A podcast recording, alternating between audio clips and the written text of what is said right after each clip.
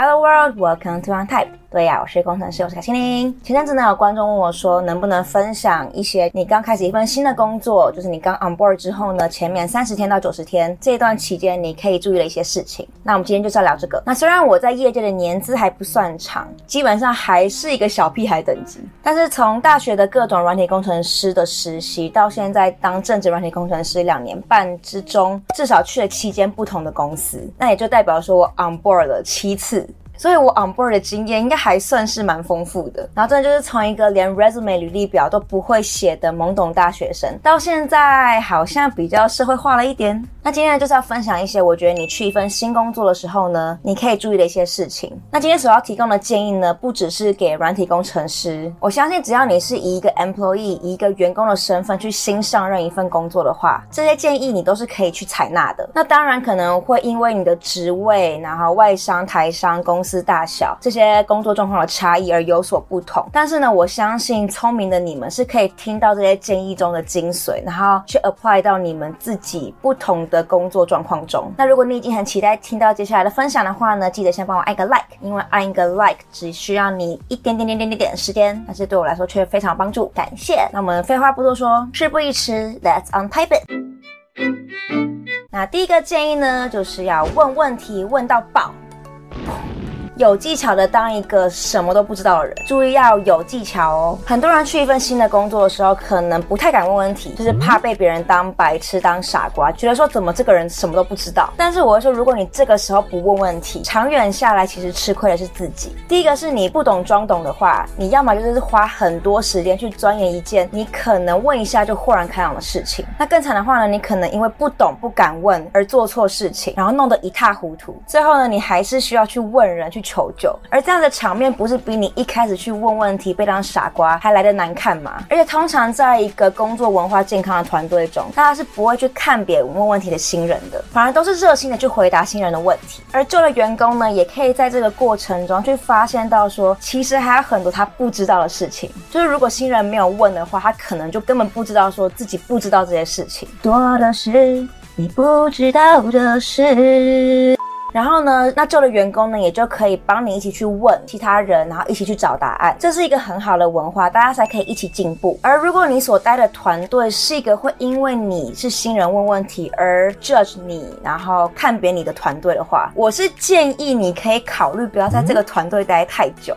你刚 on board 去一个新工作，这前面一个月、两个月、三个月，甚至是一年之中的时间，都是你问问题的黄金期。这段时间之中，大家对你的 expectation 是。非常低的，不过要注意，当然也不是要你乱问问题，问问题要问的有技巧，装笨也是要有技巧的。如果你是实习生的话，那基本上你要问什么问题都没有关系，就是不会有人 judge 你。但是如果你今天是已经工作一两年的工程师，你去问什么是 HTTP，什么是 binary search 就很奇怪。然后如果你真的脸皮很薄的话，你怕被当白痴，你可以去学习怎么问话问的有技巧。就像如果你不知道什么是 OKR，那你可以不要直接问说，哦，我不知道什么是 OKR，你可以跟我说。说吗？你可以问你新的同事说，我们 team 以前都怎么用 OKR 的，那你就可以间接的得到答案。不过我是觉得可以把脸皮磨厚一点啦，反正傻人有傻福，我觉得问问题也不用想太多，只要不要太荒谬就好了。那下一个建议呢，就是多认识人，有关系就没关系。我们很常听到中文讲这样子的话，那增广人脉呢，绝对不是坏事，而这也是一个我觉得新人期非常适合做的事情，因为大部分你刚 on board 刚上任的时候呢，你的事情。会比较少，你会有比较多闲暇的时间，可以多去参加活动，多去认识一些人。而你刚到一个新的工作环境的时候，你要去跟任何人打招呼、问名字，都是很理所当然、很正常的。但如果你一开始都不太打招呼，你也没有去在乎那个坐在你隔壁那位同事是什么名字，然后你上工一阵子之后，突然开始打招呼、问名字，那时候就会比较尴尬。这其实也不是说不行啦，像我这种脸盲的，问同一个人名字可以问三次以上，就到现在我可能还是不认得。很多我身边的同事叫什么名字？但我要说，我真的不是故意的，我是真的脸盲。然后我也已经把自己训练到说去问名字不会很尴尬的状态了。而这段期间呢，你所要认识的人不只是你们 team 上面的人，因为跟你的同 team 的人，你本来迟早就会认识嘛。而这段时间你要多认识的人，其实是那些跟你不同 team，最好的话是可以是不同部门的人，完全不同领域的。有前辈曾经跟我分享过说，这一段你刚上任期间，可以的话呢，就去认识至少一百个人。我在。一百这个数字听起来很可怕，我自己也确实觉得蛮难达到的。但这边的认识啊，不是说你这一百个人之中你都要去深交，你只要知道他们是谁就好了。而更简单一点的做法是让别人认得你，记得你。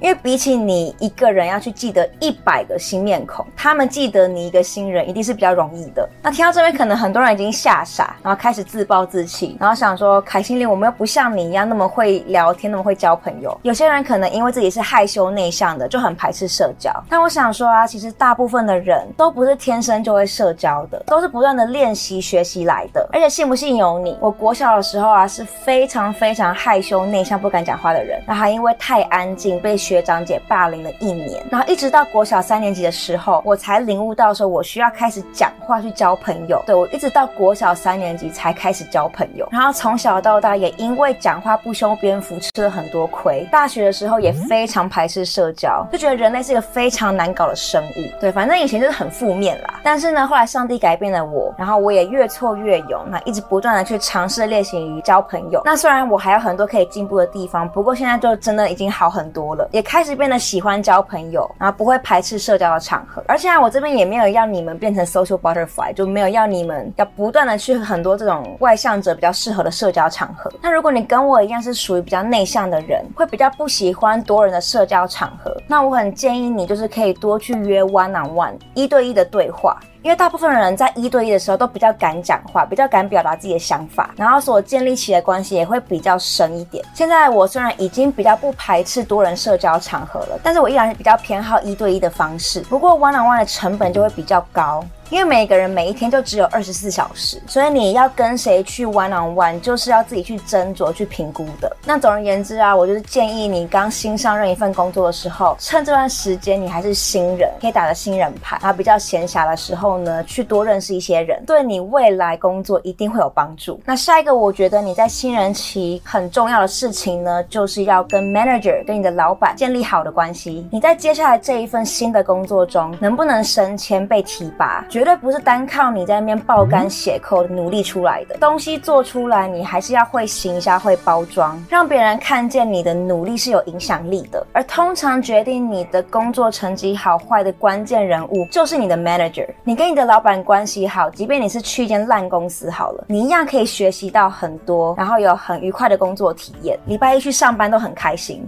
完全不会有 Blue Monday 的问题。但如果你跟你的老板关系不好，那即便你今天是 cheap fan 这样子好的外商公司上班，你依然可以活得很像在血汗公司一样，做很多吃力不讨好的事情，然后一想到上班就很痛苦。如果可以的话呢，我建议你一开始就跟你的 manager 开门见山的聊聊你们彼此的行事作风，聊你们对职涯的规划，让你们对彼此比较有一致的期待，这样子做事起来就会比较顺。像我之前有过的经验是，可能我某一个老板啊，他性子比较急，就喜欢快问快答，就希望我可以马上给他一些回馈，那我就会跟他表表达说，我是属于比较需要时间思考的人。你如果要我事情发生当下就告诉你回馈的话，我会一片空白。但是如果你给我十分钟去想的话，我可以长篇大论。那也很幸运的，我那位老板呢，他就有听进去，有听懂，然后也很尊重我。所以之后讨论事情的时候呢，他都会给我比较多时间去思考，然后有耐心的等待我的长篇大论。那以上三点呢，就是我觉得你在新人期可以比较多去注意的一些事情。那还有一些比较琐碎的，就像是我觉得你可以用新人期的时候呢，多去使用一些员工福利，把所有的员工福利都搞清楚，因为你很有可能接下来比较忙的时候呢，你就会忘记去使用这些福利。然后我觉得你也不用去想说别人会觉得啊，你怎么一来就贪这些小便宜啊什么的，就使用员工福利不是贪便宜啊，你就只是正当的在使用你的权益而已，就真的不用去在乎这些别人根本不在乎的事。那再来呢，就是多微笑，建立好的第一印象。